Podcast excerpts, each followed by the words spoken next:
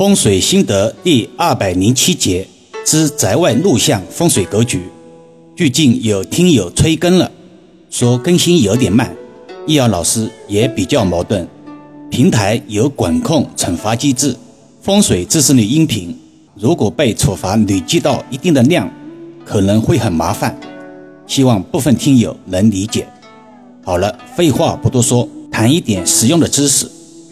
这几天打算细腻说一下。购房、租房前，关于宅子外部的道路、巷子、河流等对外峦头风水格局的影响，易遥老师之前多次说过，高一寸为山，低一寸为水。有时候宅子外的马路、巷子就有河流的风水属性。虽然说外部环境改变很难，但入手前避免雷区却尤为重要。一，宅外忌讳反弓水。一直追更的听友们都知道，什么是反弓水？道路在宅子两边形成圆弧状包围，宅子在半圆形外，则有反弓煞之嫌。易遥老师一直强调，风水的格局名称大多是通过鹤形复象得来的，用今天的用语就是形象法。比如，为什么这种格局叫反弓水呢？因为弧形的道路就像一张弓。如果宅子在弧形外，就如同被弓搭箭射击一样，故得名反弓水。当然，孤阴不生，独阳不长，有吉必有凶，所以入手前选择反弓煞的另一边，也就是玉带环腰，则有富贵长久、好风水的希望。从交通动线来看，车子开过此地，车头的方向不会朝着住宅。自然也就没有机会转过来，对住宅来说比较有安全保障。若以风水而论，这种格局能够聚气，气一聚，风水自然就好；反之亦然。反攻煞的格局，车子无论去或者来，一不小心就会冲向这里。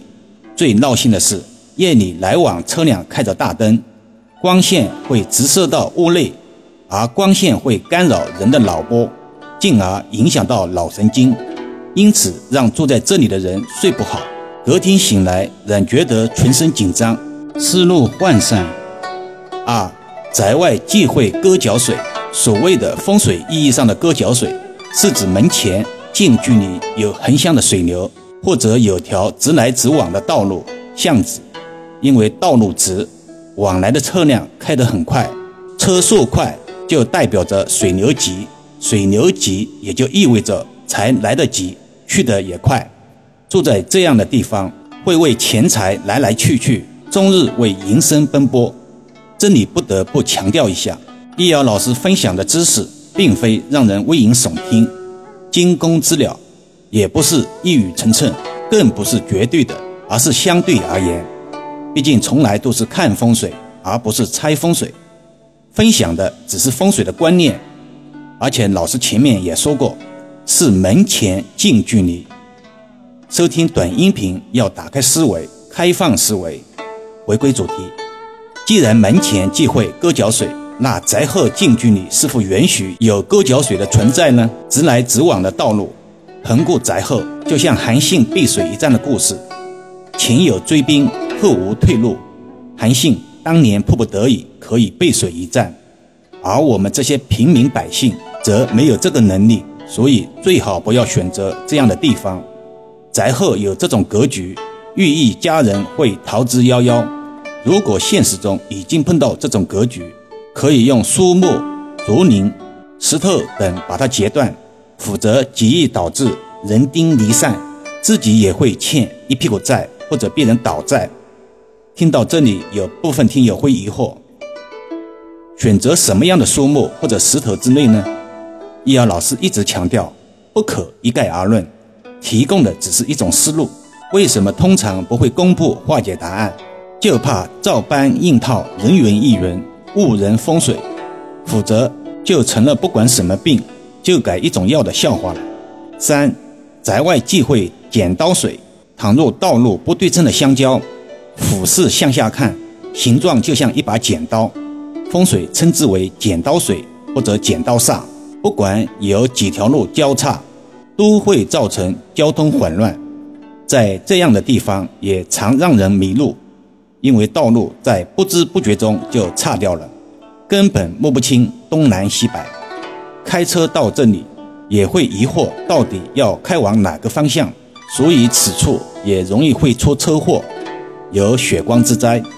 住在这里的人是非也特别多，因为路口复杂，所以容易造成精神虚弱，进而导致身体肌肉紧张、精神不佳。井道水附近也没有办法做生意，客人的车子不知道要停在哪里，没法停留下来购买东西，所以这样的地方既不可以做生意，也不适宜人居住，风水称之为凶煞之地。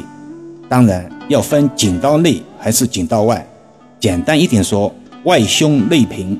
有听友不仅会疑惑，十字路口算不算剪刀水？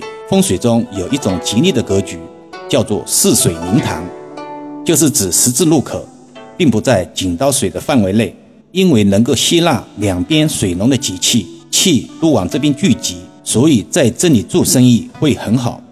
这个气也可以理解为人气。当然，风水吉凶只是生意好坏的一部分，并非全部。易儿老师之前曾经比喻过，如果在上海南京步行街开一家挖掘机销售处，风水再好也无济于事。再说一点，听友们常听易儿老师说天人合一，为什么呢？所谓天，也指环境、载体，甚至也可以理解为自己的住宅。人当然是自己本身。还是通过打比喻的方式来阐述吧。一个人的衣服大小得体，给人以舒适靓丽的感觉，那么衣服就可以理解为天。衣服与人搭配合适，就是某种意义上的天人合一。这就是为什么易遥老师风水解卦布局时，通常要求委托人提供生辰八字，就是为了量身定制。最近看到有听友留言说。老师的普通话不行，能不能把普通话进修一下？人无完人，老师年已半百，想要在普通话标准的问题上很下功夫，实在很难，几乎不可能。用老师自己的话讲，叫做不务正业。老师录制短音频，没有团队，也没有专业设备，只是兴趣使然。从原创文字稿到录制短音频完成。对一个非专业短音频从业者来说，已实属不易。也明白自己并非人民币，不可能让所有的人都喜欢。喜欢你的能包容你的一切，不喜欢你的连呼吸也是罪。好了，今天暂时先聊到这里吧。更多分享，请至医疗文化主页收听、关注、点评、转发，或者搜索关注公众号“医疗文化”。